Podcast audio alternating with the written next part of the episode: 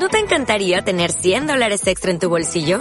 Haz que un experto bilingüe de TurboTax declare tus impuestos para el 31 de marzo y obtén 100 dólares de vuelta al instante. Porque no importa cuáles hayan sido tus logros del año pasado, TurboTax hace que cuenten. Obtén 100 dólares de vuelta y tus impuestos con 100% de precisión. Solo con Intuit TurboTax. Debes declarar para el 31 de marzo. Crédito solo aplicable al costo de la presentación federal con TurboTax Full Service. Oferta sujeta a cambios o cancelación en cualquier momento. Todo Ciclismo, un programa que habla, entiende, se preocupa y ocupa del mundo de la bicicleta. Muy buenas tardes. Vamos a comenzar un programa de radio nuevo, distinto y atípico. Esta vez aquí eh, confinados porque creo que la situación lo exige.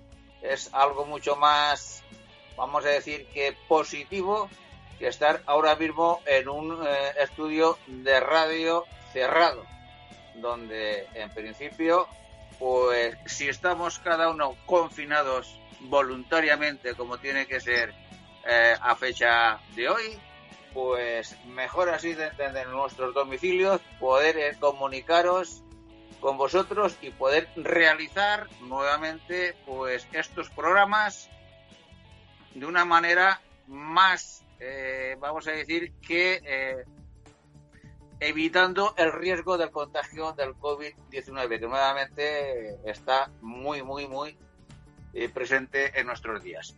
Vamos a hablar hoy con don Francisco de Casa. ¿Qué tal, Paco? Muy buenas, Pepe. Y con don Miguel Ángel Granero. ¿Cómo estás? Aquí estamos. Bueno, hay un tema que a principio de año, como suele ser habitual, gracias a Dios, en, las últimas temporadas, está la vuelta ciclista de la comunidad valenciana que está ya en ciernes. Miguel Ángel, ¿cómo, cómo ves esta edición? Si en principio no se, no se suspende, que hasta ahora los organizadores están eh, dándola porque sí se va a realizar. Esperemos que así sea. Bueno, eh, la verdad es que el año pasado la Vuelta a la Comunidad Valenciana tuvo un recorrido espectacular y también el, la que ganara Pogacar y luego como transcurrió el año que Pogacar también fuera el que ganó el Tour, pues le ha dado un poquito, un pequeño respaldarazo de, de importancia lo que es a una vuelta que, a ver si vuelve a los, a los antiguos lauleres que tenía y, y prestigio que seguro, sin duda va a recuperar y lo merece y también va a abrir un poquito lo que es la, temporada ciclista, ¿no? Eh, bueno, de hecho, Miguel Ángel, fíjate que Pogachar, él ha destacado en varias entrevistas, no sé si lo habéis leído, que él cogió los ánimos para afrontar la temporada en la Volta a Valencia derrotando a Valverde, que para él fue un, un hito el derrotar a una figura mítica como él y según cómo hizo esa ascensión a Bernia y todo eso, y eso le dio la moral para afrontar la temporada. O sea que igual fue más importante de lo que creemos incluso. Sí, porque él el año pasado ganó dos etapas de las creo cuatro o cinco que, hubieron, ganó en, el radar de Cullera, al sprint con Valverde y también la, espectacular subida que hizo al, durísimo Bernia. O sea que... Hombre, yo pienso que, que para una persona que empezaba entonces vamos a decir que acodearse con los grandes del ciclismo mundial, el derrotarlo en el primer encuentro eh, le abre unas expectativas a un chavalín, porque Bogachar eh, es una persona que está empezando en el mundo eh, del ciclismo profesional. Y a las primeras de cambio, derrotar a una de las grandes estrellas mundiales, yo creo que como para eh, quitarse cualquier problema mental de decir que no puedo con las estrellas y empezar rompiendo y tirando puertas, ¿no? Pues sí, eh, son expectativas, pero sobre todo algo también muy importante, aparte de la confianza que coge, es la presión que se quita de encima, habiendo conseguido ya algún, eh, algún triunfo y haber demostrado y darse cuenta de que está ahí. ¿sabes? O sea que también quitarse presión de encima de es, es importante porque es un lastre, aunque no, aunque no lo parezca, ¿eh? Lo que sucede es que eh, a fecha, bueno, vamos a decir que a fecha de hoy todavía eh, no está confirmado que él esté en la línea de salida de la vuelta a la comunidad valenciana del 2021. Ojalá eh, y todo desemboque en que también podamos contar en esta nueva edición con él. Hombre, yo creo que, ojalá con un ganador de Tour y sobre todo el último, el más reciente, pues tener una vuelta a Valencia, la comunidad es algo muy importante. Pero bueno, también como están las cosas, lo importante es que tengamos vuelta, que es al fin y al cabo lo, lo que realmente nos, nos interesa y por la situación que hay, lo que, lo que más lo que más importancia puede tener y luego quien esté pues eso ya pues iremos viendo ¿eh? Movistar con Valverde seguro y luego pues algunos equipos que están haciendo pretemporada por aquí y entrenando seguro que también yo creo que creo que eh, el Gran Bernal parece ser que está confirmado y las etapas Miguel Ángel ¿Te las sabes las etapas? A ver, y vemos a ver quiénes están confirmados, etapas y fechas. Bueno, la primera etapa creo que es Elche Ondara. La segunda. Sí, sí, la segunda eh, creo que es eh, Alicante. Alicante, Alicante. 179 kilómetros. La, la tercera es Torrent Dos Aguas. Sí, señor, 160,5 kilómetros. Y luego eh, tenemos, hay una crono que es de Chilches a Almenara. 21 kilómetros, sí, señor. Y luego la, última clásica que es por, por, la ciudad de Valencia, que es llegando ya a Valencia. ¿Y las fechas? de Paterna, la salida de Paterna, llegada a Valencia de 95, 95 kilómetros y medio. ¿Y qué fechas tienen planificadas? Del 3 al 7 de febrero. Y, lo, por lo que habéis dicho, hay una característica especial en la edición de este año que es que no quieren desvelar el recorrido exacto para que no haya público, ¿verdad? Sí, hombre, ellos lo que han hecho es indicar los lugares de comienzo y de final de etapa y no el recorrido, por lo menos a día de hoy no está, no está publicado. Esto al fin y al cabo se va a acabar sabiendo, o sea, es, absurdo, porque incluso aunque la gente lo sepa dos días antes, ir o no ir. Eh, yo creo que lo que hemos visto en la vuelta, en el Tour, ha habido gente, pero no ha habido una masificación. El problema más grande puede ser en lo que es en la llegada y en las salidas, que ahí se está más tiempo parado. Pero es una pena porque los recorridos siempre dan mucho que de qué hablar, siempre se sabe los puertos y es importante. Lo que está claro es que los profesionales lo van a saber. Luego, por ejemplo, la etapa que parece más importante, que es la de Torrena dos aguas. Hombre, a dos aguas solo hay dos formas de, hay tres formas de llegar, dos en bajada y una en subida. Yo abogo por la que sea en subida, llegando desde Millares. O sea que yo creo que rompepiernas tiene que ser desde Vicora a Millares, es una zona muy bonita, muy rompepiernas. ¿eh? Y luego bajar hasta el río Júcar y subir 3-4 kilómetros, que no son excesivamente duros, pero el ritmo sí, hasta dos aguas. Yo abogo que creo que sería por ahí. O sea que, pero bueno. Pero los, puerta, a ver cómo nos sorprende. Y los puertos tampoco está descrito si hay algún puertaco de turno como Bernia o de eso no se sabe nada. Solo inicio y final. No, no, porque vamos, a los que somos, aunque me incluya un poquito ávidos en esto, en cuanto sabes los puertos, puedes hacer más o menos un trazado y un recorrido. Sabiendo el punto de salida, el de inicio y algunos puertos de paso con la distancia, es que casi clavas el recorrido. Pero es que, como, como bien dices, eh, Miguel Ángel, el problema está en la, en la posible masificación, no, no, no, quiero emplear ese término, sino, bueno, eh, más o menos concentración de, de, aficionados, o puede ser a la salida o puede ser a la llegada, que eso eh, ya se sabe y es público. Entonces, que no se sepa el recorrido por donde va a transitar las etapas, me parece de un absurdo total, porque la única concentración eh, de aficionados pueden ser en las cimas de, los puertos eh, importantes por las que pase la vuelta.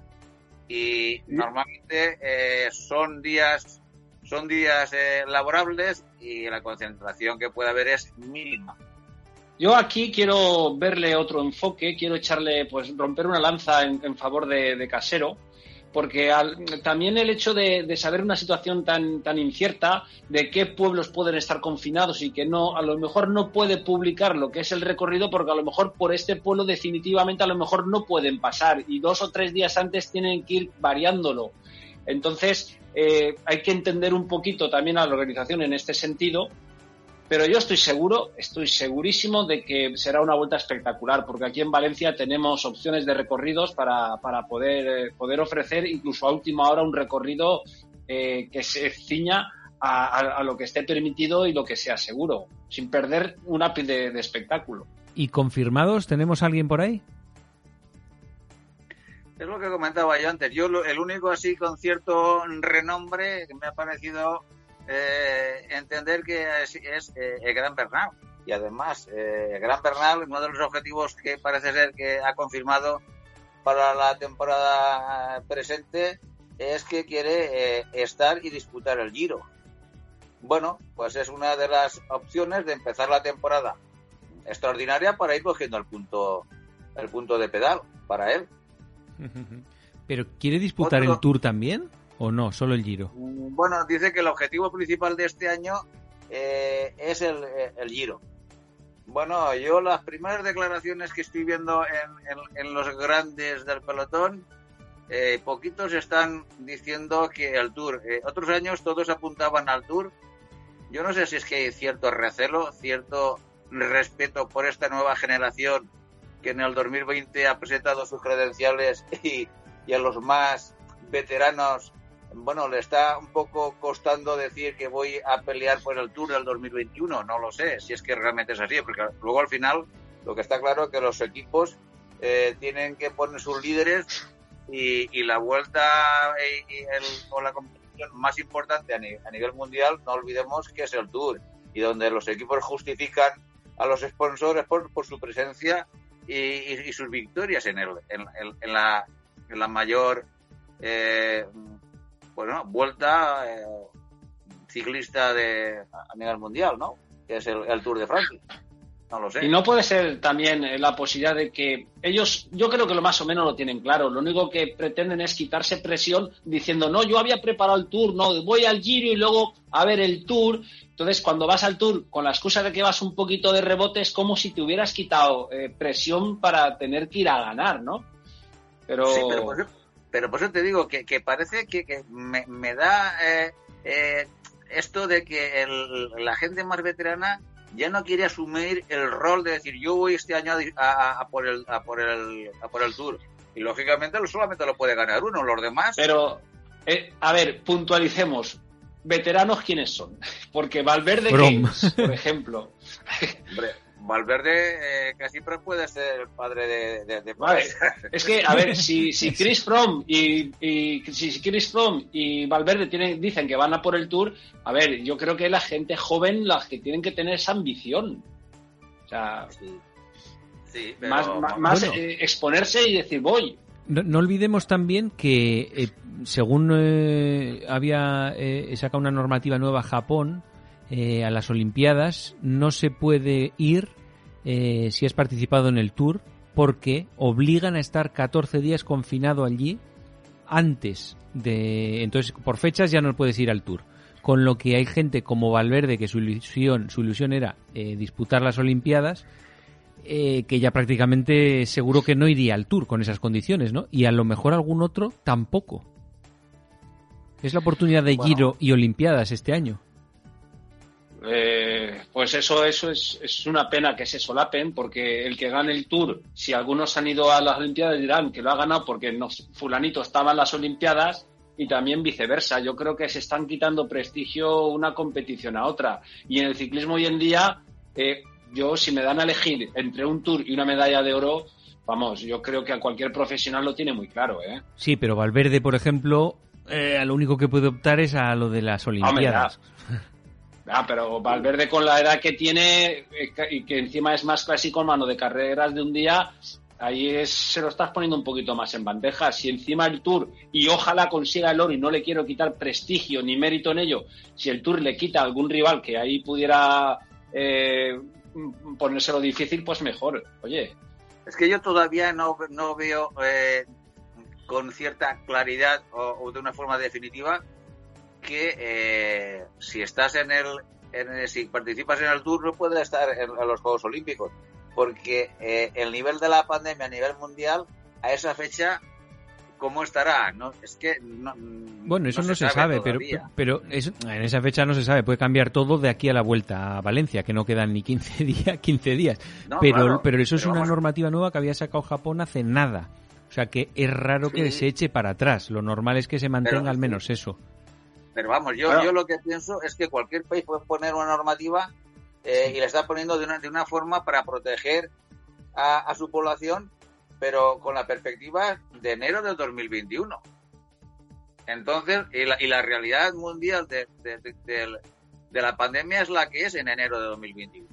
Totalmente, de aquí a agosto. No, vayamos aproximando a las fechas importantes de, las citas del, ciclismo mundial, veremos a ver cómo está la, pandemia a nivel, a nivel mundial.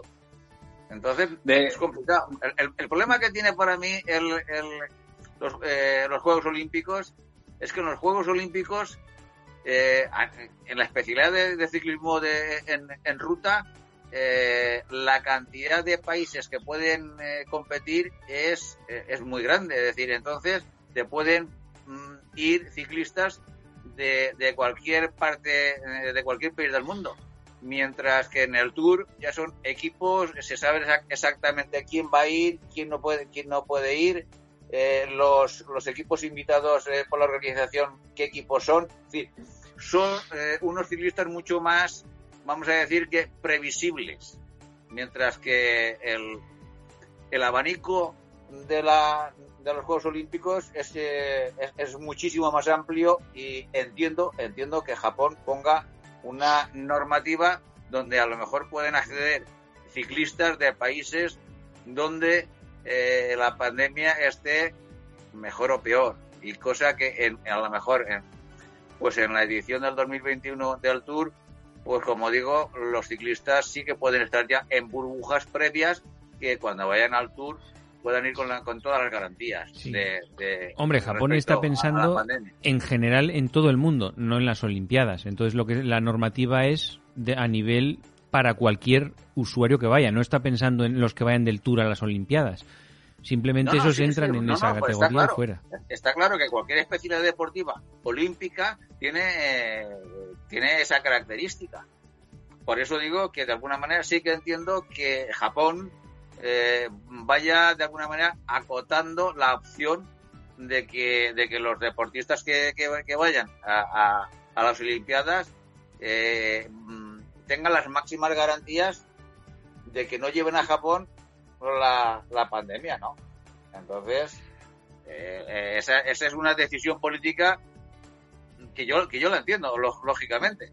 Por eso digo que muchas veces comparamos el Tour o comparamos el, el, eh, los Juegos Olímpicos, seguramente si las fechas fueran eh, contrarias, donde primero se celebrase el, los Juegos Olímpicos y, y, después el Tour, eh, pues muchos ciclistas se plantearían estar en, en, las dos competiciones, ¿no?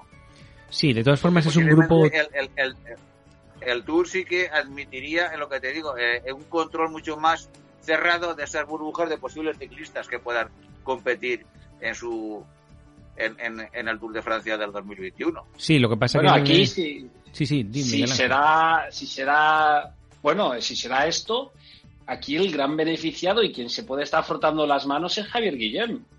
Porque la opción Giro Vuelta, si muchos no van al Tour por las Olimpiadas, eh, la vuelta ahí coge, coge más fuerza. Pues y ya este año eh, tuvimos una vuelta muy espectacular que encima, y yo no, la verdad es que me pareció ver subir a los, ver puramente cómo subían y cómo se daban y lo que sufrían los corredores, subieron los Langliru, o sea, sin tener esa, la gente que los tapaba y no veía el esfuerzo, eso para mí era espectacular, era precioso, o sea, es que te ves a ti sufriendo a tu nivel, subiendo esas rampas, porque ellos también sufren, no lo hacen tan fácil como, como parece, van más rápido, pero bueno, tampoco es que nos tengamos que desviar mucho, ¿no? Pero que yo creo que si eso es real, que si quien vaya a Tokio no puede ir al Tour, ahí gana fuerza la vuelta. Sí, tú ten en cuenta que al final la vuelta eh, todos los años normalmente eh, su calendario está calendada de una forma que muchas de las grandes estrellas mundiales del ciclismo están obligadas a participar en la Vuelta a España para justificar una ficha que, eh, que, con anterioridad ni en el Giro ni en, ni en el Tour a lo mejor han triunfado o no han podido estar y tienen que, que, justificarse en la vuelta. Por eso muchas veces yo creo que eh, la nómina de corredores que, últimamente están viniendo eh, a la vuelta, eh, afortunadamente para la Vuelta Ciclista España es, es muy notoria por esto, porque tienen que justificar una serie de fichas y, y, demás que durante el resto del año no lo han podido hacer. Por Yo creo que, que en las dos últimas ediciones, o sea, que haya ganado Primo Roglic, o sea, que sobre todo este año, que él, después de haber ganado el año anterior, haya repetido y habiendo perdido el Tour en la última, o sea, yo creo que le ha dado más prestigio a lo que es a la vuelta, porque Roglic podía haber dicho, bueno, yo ya la he ganado, ya he hecho mi temporada, el Tour lo disputé a tope, pero no, pero él vino y para mí es algo que, merece su reconocimiento y mucho respeto. ¿eh? Sí, que es, lo que, que, es lo que hacía From cada año también, que era de agradecer, que venía a la vuelta a disputarla, no a pasearse. ¿Os acordáis de Lemon, aquellos giros de Italia que hacía con, sin, quedando el puesto 180 más o menos? Que por cierto, From iba a iniciar su temporada en la Vuelta a San Juan en Argentina y se ha suspendido también. O sea que tendremos que esperar para ver si realmente vuelve o, como muchos piensan, ya imposible que recupere el nivel. No, bueno, el nivel que estaba no va a estar. Vamos a ver, primero por la edad, es muy difícil. ¿sabes? Y todo esto, aunque From esté dos años y no gane nada, igual que Valverde, igual, o sea, no tiene por qué manchar lo que es una trayectoria que ha hecho increíble, ni, que cuando se retire nos quedemos con ese sabor de boca, nos tenemos que quedar con las grandes cosas y las alegrías que nos han dado. Eso, eso sin duda. De, todas formas, eh, con su nuevo equipo, desde su nuevo equipo están eh, saliendo informaciones que a la, a la fecha que estamos de temporada está diciendo que From está muy, muy, muy... Sí, que decía que estaba bien. la forma, cogiendo el nivel. Hmm. Sí, sí. Esperan resultados muy importantes de, de Chris Froome para la, para la presente temporada. Pero bueno, vamos a ver si realmente... Lo que está claro que eh, se presenta una temporada 2021 apasionante, emocionante, ilusionante y sobre todo eh, hay muchos, muchos, muchos que tienen que justificar muchas cosas en, en la 2021 y esperemos sobre todo que el espectáculo para el aficionado sea al menos del nivel que fue el Tour y la Vuelta del pasado año, porque fueron dos espectáculos muy grandes y sobre todo me alegro por el Tour porque el Tour, las anteriores ediciones, fue un auténtico tostón, salvo algunas eh, etapas muy... Bueno, se podrían definir con... Grandes, las tres grandes casi se hicieron el último día, ¿eh? Porque el Giro también fue una crono. Sí, sí. Sí, sí, sí, no, no, desde luego. El, pero vamos, que es verdad que las ediciones anteriores del Tour se podrían resumir con un icono de WhatsApp. Pero bueno, el, eh, lo que os iba a decir es que, bueno, tras el temporal Filomena, que ya sabéis que nos ha dejado nieves por todos los lados, aquí en Valencia es raro, raro, raro ver nieve y con el temporal ha sido increíble. En puertos aquí de a 400 metros de, sobre el nivel del mar estaban nevados.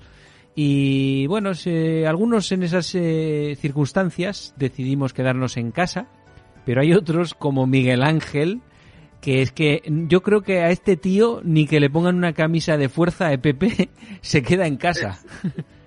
Yo y cuando, sobre todo, eh, Miguel Ángel, eh, compartiste con todos nosotros unas fotos de ese día conforme ibas eh, pasando los puertos, los distintos puertos que, que ibas eh, que ibas superándolos eh, y en cada cuando se corona el puerto está el, cartelito indicando el nombre del puerto totalmente nevado, las cumbres totalmente nevadas y tu, tu bicicleta debajo del cartelito y la foto de rigor para ponernos los dientes largos a los demás con envidia de la ambición que tú tienes por montar en bicicleta y nuestra ambición a fecha de hoy eh, y con la y con, con, la climatología tan adversa como la de ese día cuando saliste tú, a mí mm, a fecha de hoy te digo que la ambición por la bicicleta no es la misma que la tuya. ¿Tú, saliste, Pepe? ¿Tú, Pepe, con el trike no, no saliste con todo nevado, ¿no? Tampoco. No, no, no, no he salido nevado. Y, y luego te digo una cosa, eh, vamos a ver, yo ahora mismo ya tengo una edad donde tienes que pensar eh, cuando sales eh, temas de salud. Vamos a, resumirlo así.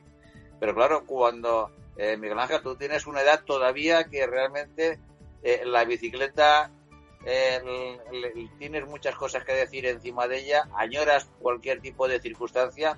Yo he subido el, el pico de, del Águila y, el, y Montmayor nevado, perfectamente me acuerdo porque además dos veces, en dos, o lógicamente dos años distintos, donde nevó y lo que, una de las cosas que a mí siempre, eh, yo, he bajado con luego cuando tienes que bajar, aparte de lo frío que hace, que, luego hablaremos de esto, lo hace, el tema es el riesgo que uno corre. Porque eh, como, eh, aunque la carretera esté más o menos limpia de nieve, los laterales de las carreteras, los arcenes y demás, eso tiene, pues eso, unos centímetros de nieve importantes. Entonces siempre hay un poquito de deshielo, una, un río, unos ríos pequeñitos de, agua que cuando bajas al puerto Miguel Ángel, eh, ¿cómo afrontabas, con qué seguridad afrontabas esos riesgos? A ver, eh, Pepe, lo primero, eh, tú llevas muchísimos más años que yo encima de la bici y con las salidas que has hecho, lo acabas de decir, ¿te acuerdas de las dos subidas que hiciste Nevado el Pico? Sí, son experiencias, son momentos que se te quedan grabados, que sientes lo que es en sí en plenitud el cicloturismo eh, a mí, yo, por ejemplo, el sábado la ruta que hice eh, ya, eh, porque fue de menos a más. O sea, cada puerto que subí, subí tres y cada puerto era más espectacular y parecía mentira, ¿no? Yo ya casi me entraban ganas de llorar de lo bonito. Antes de nada, hay que decir para cualquiera que nos escuche desde Suiza que esto es el punto de vista de alguien que vive en Valencia, en un sitio donde todo el año hace sol, buen tiempo y en la nieve no se ve nunca. Porque claro, parece que estamos ilusionados con no ver hay nieve. Que irse a Suiza, ¿eh? Con irte a Asturias o Cantabria o por ahí ya, ¿sabes? O sea que, pero a ver, eh, también aquí es que se dieron ciertas circunstancias que no había que dejar desaprovechar. O sea, hubo el temporal y justo el día que termina te sale bueno, al día siguiente hizo un día de sol y encima es un día festivo que puedes salir, por lo que lo pillas prácticamente reciente. No es que fue hace tres días y voy a ver lo que me queda. O sea, que lo, que lo pillas todo eh, casi en su apogeo, ¿no? Eh, bueno, yo ya sabía que yo quería salir porque hace ya unos años, hace cuatro años, volvió a nevar y el pico estaba un poquito nevado, era mucho menos que ahora, y el Montmayor también tenía nieve. Y yo me fui al pico y bueno, desde Gatoba fue espectacular. O sea, era increíble. Eh, a mí me caía la baba. Y luego, bueno, afronté la bajada hacia Chiririlla.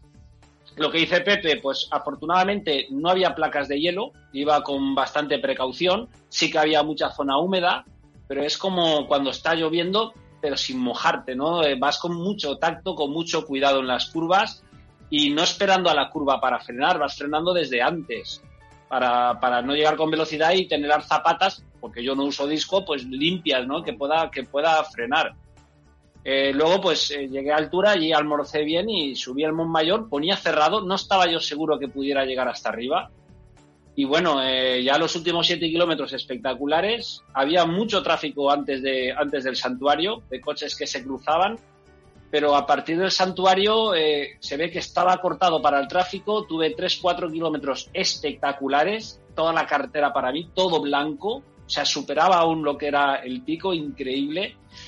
Y luego ya continué porque venía más o menos de paso y digo, bueno, pues voy a Antes de que sigas, Miguel Ángel, el, el Montmayor eh, era una bueno los tres puertos ahora vamos a decir los tres que has subido eh, los hemos puesto en YouTube para que la gente los pueda ver tal como lo subiste en 360 grados en el rodillo en la aplicación de Ruby en el Kinomap pero que en el Montmayor me llamó la atención lo que dices tú del tráfico de coches porque aquello fácil habría dos kilómetros de coches aparcados prácticamente a ambos lados de la carretera que, que había un carril para pasar muy mal no de gente yendo a la nieve como loca Sí, bueno, afortunadamente yo iba con la bici y en la bici podía ir sorteando los coches, porque habían coches que al ir estaban parados a la derecha y había un carril, otros que bajaban y se iban un poquito.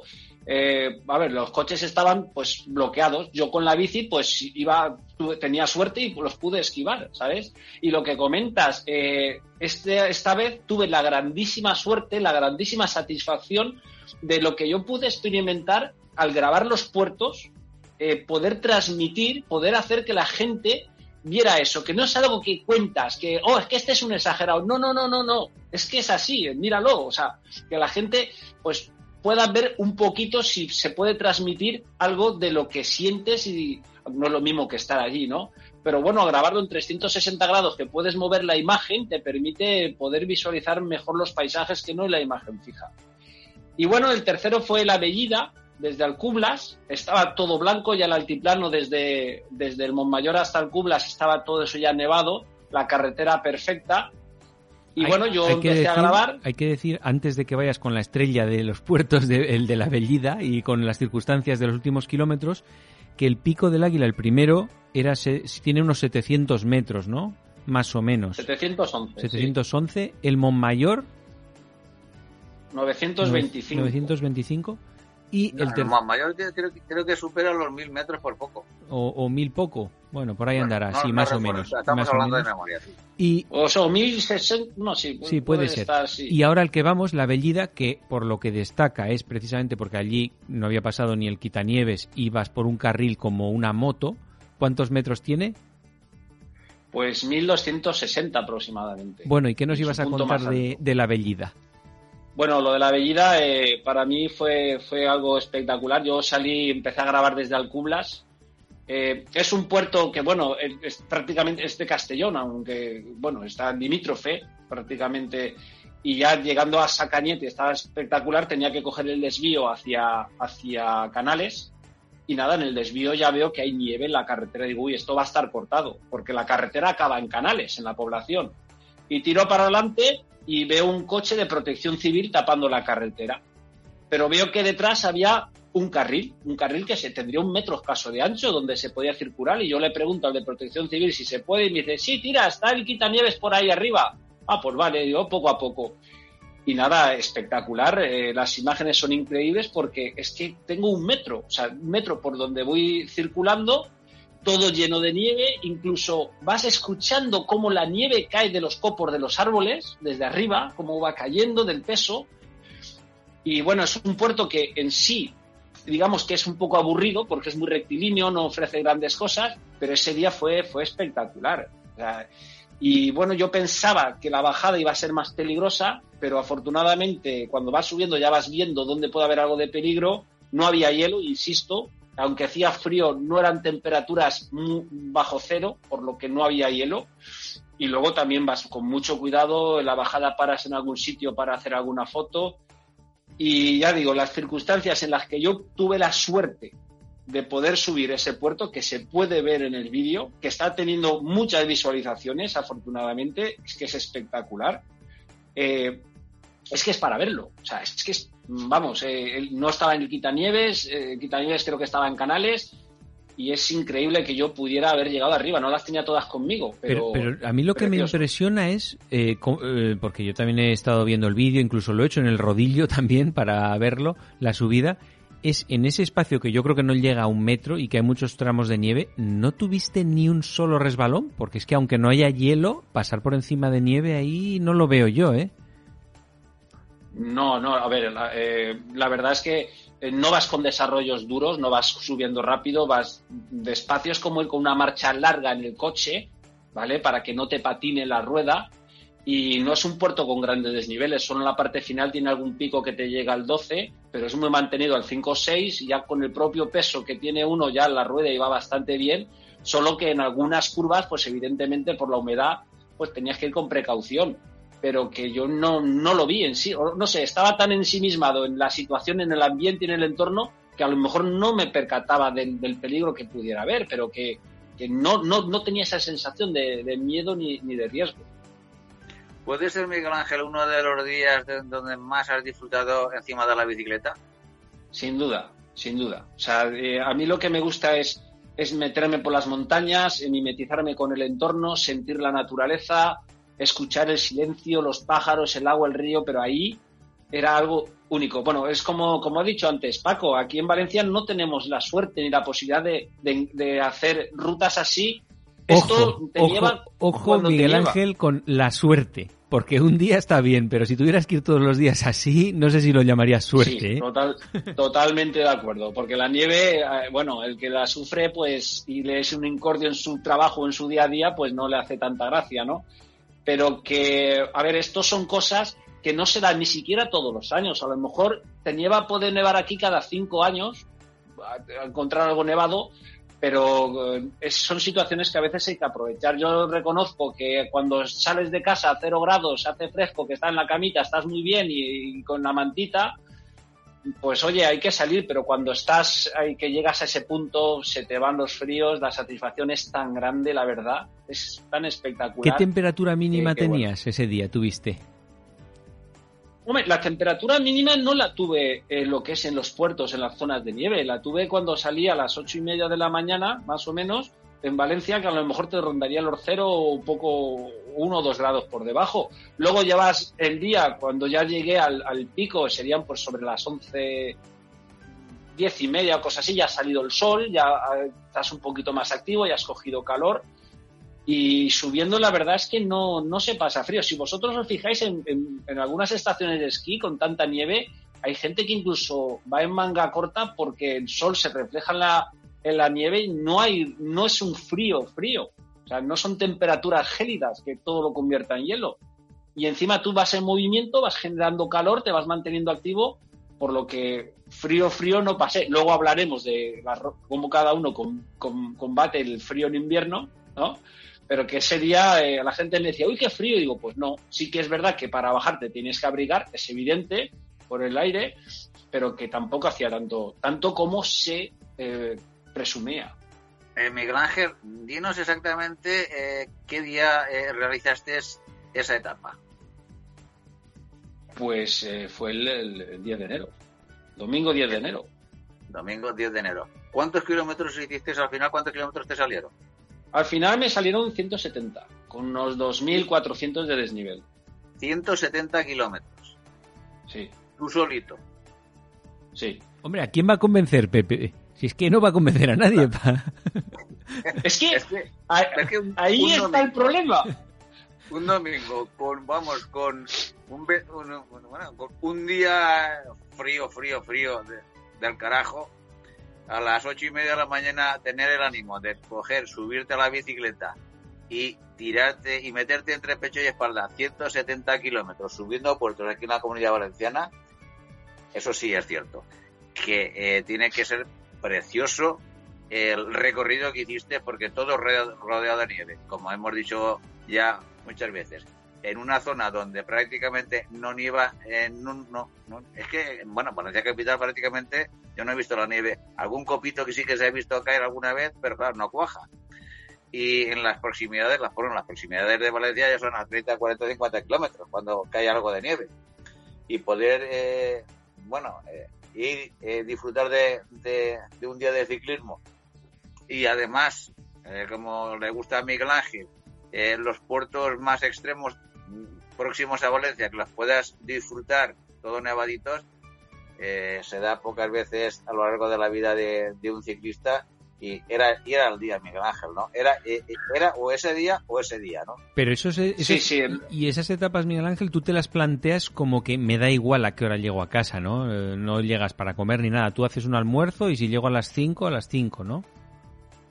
Sí, yo hice un almuerzo bastante fuerte en altura y luego ya pues llevas barritas y vas comiendo y en función cómo va el día y cómo vas de ganas, pues a lo mejor alargas un poquito más o no. Mira, yo la verdad cuando salí de casa eh, llevaba otra ruta en mente. O sea, yo quería, quería subir por Alcublas directamente, subir al, altiplano hacia la Bellida. Pero cuando llegué a la rotonda de, casinos, eh, no, de Marines, perdón, de Marines, eh, ya me digo, pues me voy al pico. Fui hacia el pico para grabarlo, que no lo tenía grabado, y es un puerto que tengo aquí cerca, curiosamente, y la verdad es que fue todo un acierto. Luego no tenía seguro si el Montmayor podía, iba a estar abierto porque hace cuatro años, cuando lo subí nevado, estaba cortado porque el quitanieves aún no había pasado. Pero es que encima eh, tuve la suerte, como podéis ver en el vídeo, que en el Montmayor, desde el santuario de la Cova Santa, no está todo el puerto para mí sin nieve, o sea, sin la cartera, sin nieve, sin tráfico, o sea, llego arriba sin tráfico, espectacular. Y en el de la, Bellida, eh, desde, desde Sacañet, también el puerto solo para mí, o sea, no es que te vayas cruzando coches y sea peligroso, o sea que en ocasiones quizá el, punto de más riesgo fue en, en el Montmayor cuando estás esos kilómetros con coches, con tráfico, porque tienes que ir sorteándolos, que, el, que, pero cuando dependes de tú, que, que puedes coger trazada y que puedes llevar a tu ritmo e ir tranquilamente, pues oye, eh, a lo mejor tiene menos riesgo. Por lo menos así lo veo yo. Y vayamos a la chicha. Cuando hace frío, ¿qué nos ponemos? ¿Qué os parece? A ver qué trucos tiene cada uno. Empezamos por las partes del cuerpo, la cabeza, por ejemplo. Es un tema, es un tema muy complicado porque, eh, claro, todos los compañeros que tenemos eh, y vemos, eh, aunque hay una base, una base común, pero cada uno tiene sus peculiaridades, ¿no? No, Miguel Ángel, tú ese día que cómo ibas protegido para el frío. A ver, a mí, por ejemplo, me gusta ser un poquito metódico para esto. Eh, yo, cuando hago una ruta y sé más o menos hacia dónde voy, intento ver la previsión meteorológica, meteorológica que va a haber, ¿no?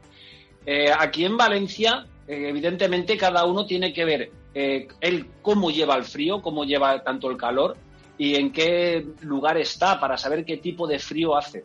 Entonces aquí en Valencia ir excesivamente abrigado yo creo que es un error, porque sí que es verdad que al principio a las 8, mientras hace mucho fresco y sales tranquilo y parado de casa, entonces tienes mucho frío, pero si tú sales muy abrigado eh, de casa a las 10 cuando vas por el sol, vas sudando y te cae la gota gorda.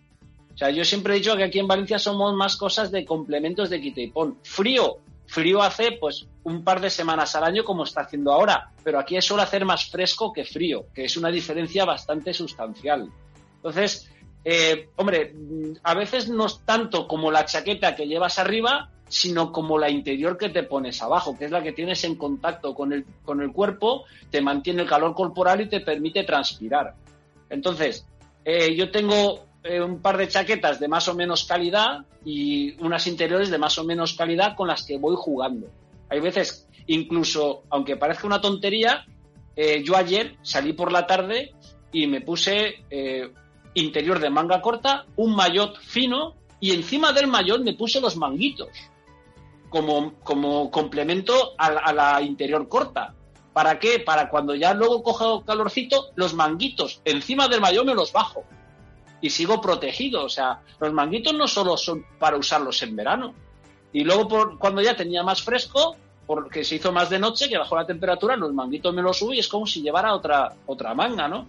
¿Tú, has llegado, trucos. Tú, has llegado a probar, por ejemplo, hablas de las camisetas térmicas. ¿Creéis que sí que hay diferencia entre una camiseta cara buena y ponerse una camiseta mala? de térmica, porque a mí me parece que sí. Yo tengo la impresión de que son una pasada las camisetas buenas, ¿eh? Claro. Sí, sí, sí, sí, sí.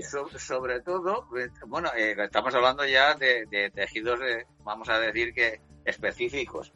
Pero imagínate aquellos eh, que tienen poca experiencia en el mundo de la bicicleta y se te pone una camisa interior de invierno corriente. De algodón, que es un horror. el, problema de, para mí de ese, de ese error está en que llevas una prenda pegada a la piel húmeda durante toda la salida en bicicleta. Y entonces, eso para mí es, es, es, un problema. Pero ¿y tenéis una marca favorita que digamos, diga, mira, esta, a mí estas, estas de esta, estas marcas me parecen muy buenas en general? O este tejido, no sé, algo que destacar de eso? Hombre, yo la marca que creo que es más top ciclísticamente hablando, sobre todo de, para el invierno, es, es Asos. O sea, sin duda. Para mí es, es lo mejor, es la más cara. ¿Vale? Pero bueno, eh, tampoco hace falta irte a una chaqueta de 350 o 400 euros. Aquí en Valencia no es necesario esa cantidad, ¿vale? O sea, aquí en Valencia te puedes gastar 150 o 200 como mucho en una chaqueta, que sea un stopper con, con winters que, que, te pare el aire, que te abrigue, y luego combinarla con alguna interior más o menos fina, más o menos gruesa, en función al, al frío que pueda hacer. Yo, por ejemplo, eh, la ASOS la estrené el año pasado cuando estuve apadrinando Valdelinares. Pero la ASOS, ¿te refieres a una chaqueta o una interior? No, una chaqueta, ah, chaqueta. La chaqueta la estrené eh, en Valdelinares saliendo a menos 10 y fue ponérmela y es como si asustara al frío. O sea, es que no tenía frío. Y ni suda, o sea, es verdad, ¿eh? No es lo mismo, a ver, no es lo mismo comprarte una camiseta interior de 15, 20 euros de un gran almacén o de un que todos conocemos de una gran tienda de deportes ¿vale? Que ir a una tienda especializada y gastarte 50 o 60 euros en una interior, porque es que la diferencia es muy notable, es muy notable. Y no por ponerte más capas vas a abrigarte más, porque en la bici, en invierno, si no llevas la ropa correcta, pasas frío porque te entra aire no sabes por dónde. Te entra aire por todos los sitios, ¿sabes? O sea que... Pero bueno. Pero es cierto, pero tú, por ejemplo, Miguel Ángel, eh, ¿ibas con pasamontañas o no? No, no, no. no. ¿En, las orejas no llevas nada? ¿Ibas con el, con el casco típico de bicicleta sin pasamontaña ni nada? No, a ver, yo eh, suelo llevar gorra, sabéis que es solo una persona que me gusta ir con, gorra, pero ese día no llevaba pasamontañas, cambié la gorra por un, por un gorro, un gorrito. Sí que, bueno, me tapaba para las bajadas lo que es algo las orejas, pero no es de pasamontañas de taparte la nariz, porque si me tapo, si te llegas a tapar la nariz y llevas gafas, se me empañan y no, no, no me acaba de gustar, ¿no? A veces sí que te tapas lo que es hasta la barbilla para poder respirar, pero que no soy una persona que vaya abrigada a tope. Yo, por ejemplo, hay mm, dos zonas, lo que son las manos y la cabeza, que es donde más calor se desprende y donde más te puede regular lo que es la temperatura corporal. Y en los guantes yo hay veces, ojo, que puedo salir con tres guantes y me explico. Primero me pongo unos cortos bajo, luego unos finos y luego unos windstopper. Entonces, en función vas, cogiendo calor, yo me quito me quito y, hay veces que, te quedas con, porque a mí lo que no me gusta es sudar mucho encima de la bici. Porque toda esta gente que yo veo a las 9 de la mañana que van parecidos, que parece que lleven un iglú encima, de que van tapados hasta arriba, luego a las 10 empiezan a sudar, se empiezan a abrir la chaqueta porque están sudados, les entra el aire frío y se, se constipan. Y dice, che, con lo que me he abrigado, ¿cómo me he constipado? No, no es que te hayas abrigado mucho, es que no te has, no te has vestido correctamente. No es cuestión de llevar mucha ropa, sino de llevar la ropa adecuada y de poder ser polivalente, de ponerte y quitar. Lo del doble eh, guante, eh, ¿tú también lo usas? Yo nunca me he puesto doble guante, pero hay mucha gente que sí que recomienda un guante muy fino debajo y luego ya el de goretés o cortavientos, que se nota la diferencia. Correcto. Mira, yo puedo decir una cosa, este año por primera vez, con, en la época esta de frío que estamos terminando de pasar, pues he salido, todos los días que he salido, he salido con ese doble guante que, es por primera vez, porque yo hasta ahora no lo había hecho nunca. Siempre salía con unos guantes más o menos gruesos para protegerte del frío y siempre te he pasado frío en, en las manos y sobre todo en la yema de los dedos. Pero esta vez no, al llevar los dos pares de guantes no. Y lo que he hecho es, he entrado en, en internet y mira por dónde eh, se cruzó conmigo unos guantes que te garantizan que es bueno para la temperatura entre menos 10 y menos, 30, y menos 30 grados. Me los he pedido. Cosa que, vamos a ver, cosa Ah, no los has probado todavía, Pepe. No, no, no los he ah. recibido. Es una, porque además estoy como loco por recibirlos, porque es lo que te digo, yo siempre, mm, bueno, eh, por temas de salud mío ya hace unos años, que me dijeron cuando tuve el percance de, salud que siempre en las extremidades, es decir, en las manos y los pies, siempre iba a estar prácticamente helado. Y en, en, verano casi casi estoy helado, pues no te digo los días de frío como estoy, los tengo, vamos, como el hielo, ¿no? Entonces eh, son dos puntos para mí críticos a la hora de salir en bicicleta y, a la hora de vestirme, porque ¿cómo me protejo yo los pies y los y las manos. Afortunadamente las manos, eh, pues con estos dos pares eh, de guantes, eh, bueno, he salido muy bien, mucho mejor que, que, otros inviernos. Y con los pies, pues fui a una gran super, a una gran superficie especializada en deporte, me compré unos, ¿cómo se llama? Unos calcetines térmicos, me puse esos y vamos a decir que, que dos más normalitos. Salí con tres pares de calcetines. pues oye, los pies helados. A sobre ver, todo eh, los, sobre todo los dedos. No eran de calidad, Pepe. ¿Eh? No eran de calidad esos calcetines. No, no, pero lo que te quiero decir que es una circunstancia mía personal que por motivos de, de, la circulación sanguínea mío ya me advirtieron de que van a ser dos puntos míos que voy a tener siempre muy frío. Pero aparte llevas un cubrebotas, entiendo, de neopreno de esos o de goretés o no? No, no. No, porque vamos a ver, el problema eh, es que, eh, claro, yo eh, el, tipo de bicicleta que utilizo estos últimos años, no la vuestra. Yo llevo una bicicleta reclinable, un triciclo reclinable. Entonces, la posición mía, a, la hora de afrontar el viento, yo sufro mucho más el, aire frío que vosotros, porque vosotros habéis reclinado la posición en la bicicleta convencional, eh, os defendéis mucho más del viento frío que yo sentado, imagínate que estás sentado en el sofá de tu casa y te viene todo el aire de cara, todo el viento, el viento frío. Yo sufro eh, o padezco mucho más ese viento frío que, que, un ciclista convencional, simplemente por la posición. Los pies, claro, los pies los, pies los tienes totalmente eh, por delante de ti, están totalmente eh, las plantas de los pies, es la primera parte de tu cuerpo que afronta el frío y las zapatillas de bicicleta, pues todos vemos que en la suela de las zapatillas pues tiene los, típicos enganches para las calas, que tiene sus agujeritos, sus cosas, y por ahí en la bicicleta normal, eh, bueno, pues va más protegido porque la parte eh, de la suela de la zapatilla no es lo primero que tú te encuentras frente al frío. Yo al ir reclinado sí, y claro, el pie, ah, por ahí te entra un frío del carajo. Entonces la planta del pie siempre la, la llevo helada. Y una de las grandes cosas que yo llevo en verano e invierno es que el casco, por ejemplo, que yo llevo es un casco que, eh, bueno, eh, supongo que me habéis visto alguna vez que nos hemos cruzado por ahí, donde eh, delante lleva una especie de visera, como los, como, los, cronos, como un casco de crono. Sí, sí, muy cerrado y demás. Que eso en invierno va impresionante, porque toda la cara, todo lo que es la cabeza, te quita el frío bestial, porque hay muchas veces que te levantas un poquito así, que pues con, la respiración y demás eh, se empaña un poquito la, pantalla, te levantas la pantalla y te das cuenta que sin la pantalla, cuando os veo a vosotros que vais, como tú dices, Miguel Ángel, con el casco y poco más, digo, pobrecitos esto, que, eh, bueno, qué manera de sufrir. Pepe, que el frío es muy bueno para el cutis y de la piel, ¿eh? O sea, que eso... oye, oye, y una cosa, tú, en tu caso, Pepe, es diferente, pero Miguel Ángel, los botines de neopreno, que supongo que sí usarás, ¿te duran mucho? Porque al final se rompe eso por todos los lados.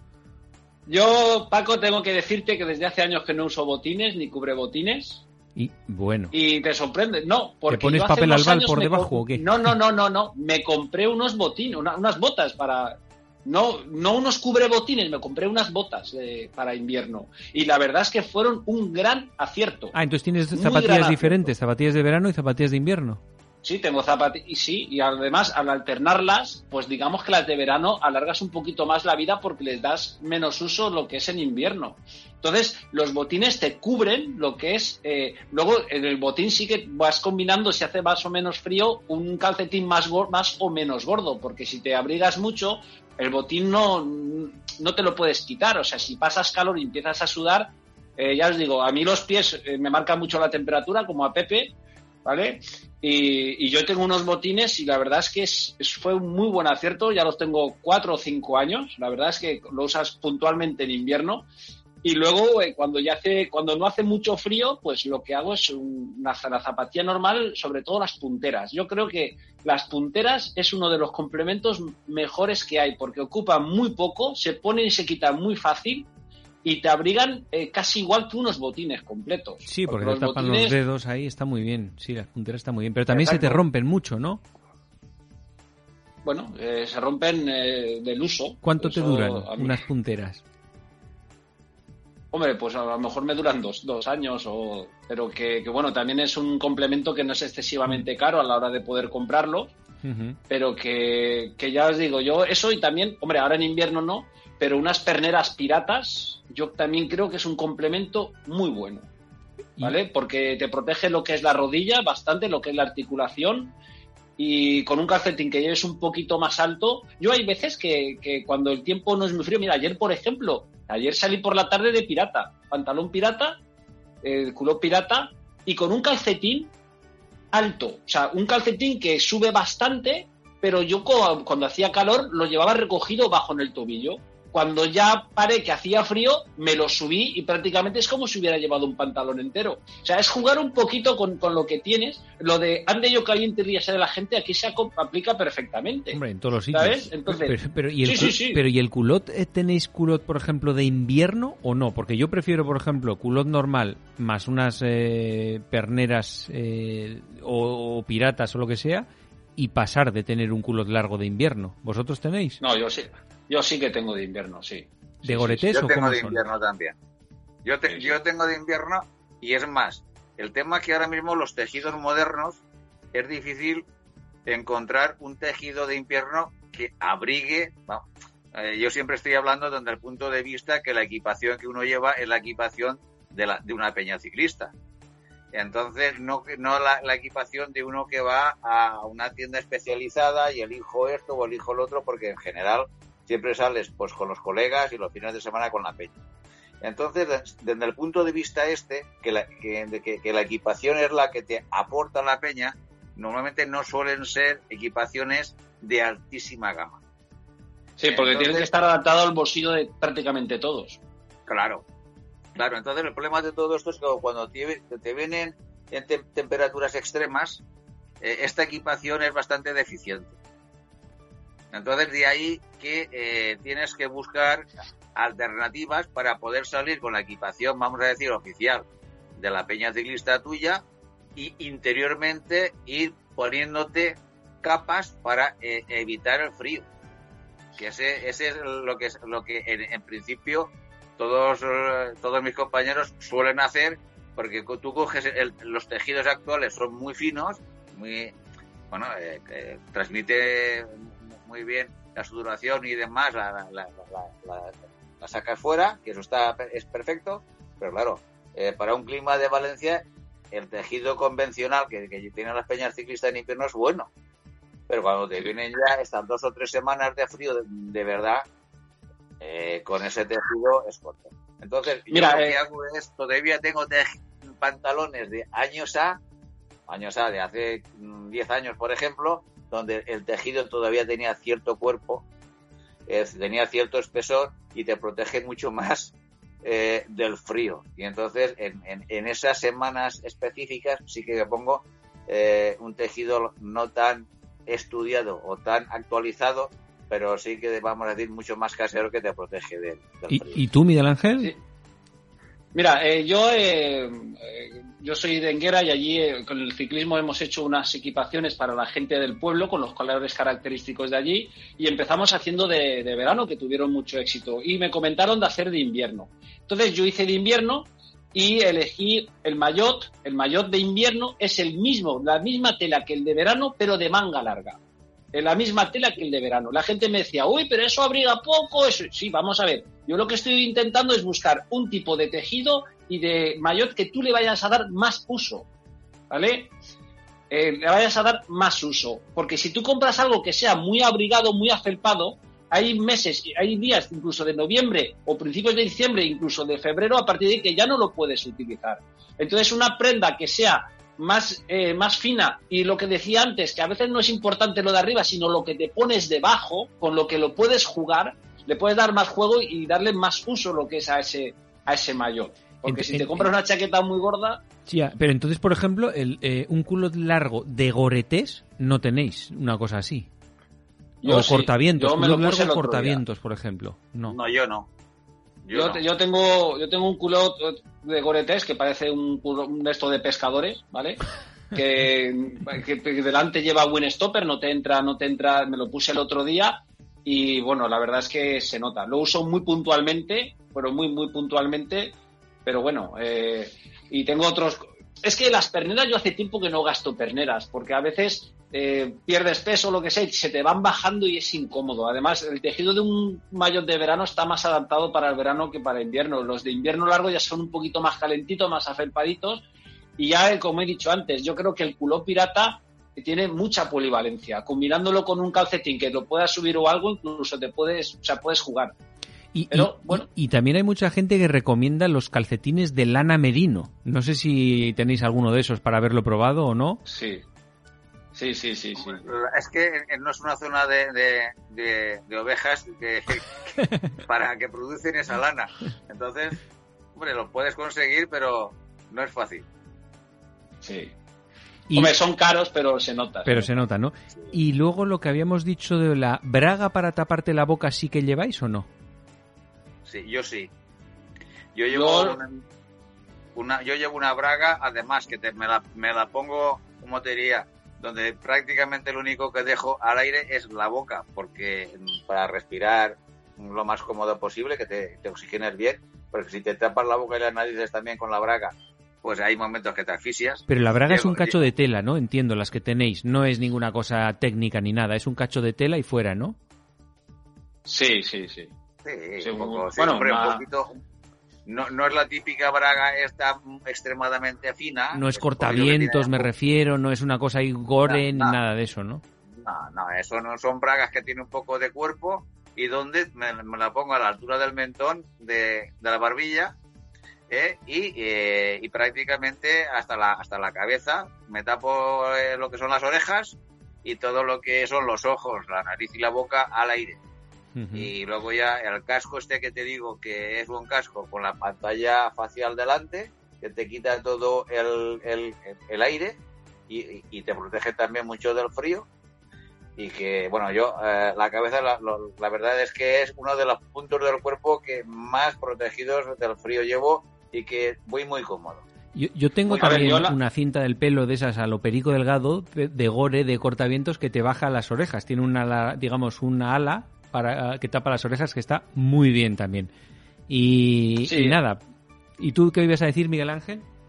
A ver, yo la braga normalmente solo me las pongo si es en alguna bajada y es fría. Yo creo que es algo que subiendo da mucho calor, subiendo, porque encima generas, y sobre todo es para proteger para, para, para sobre todo en las bajadas. Yo hay una de las cosas que procuro no hacer en invierno y es todo lo contrario que tú haces, Miguel Ángel. Eh, lo, que procuro hacer es no subir puertos. Bueno, pues hasta aquí el programa de hoy. Nos hemos quedado una vez más sin tiempo.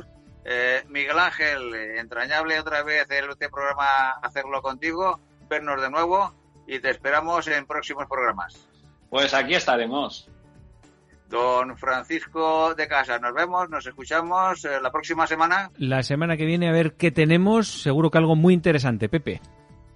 Seguro que sí. Y a vosotros os esperamos el próximo lunes a partir de las seis y media de la tarde y los jueves a partir de las doce del mediodía.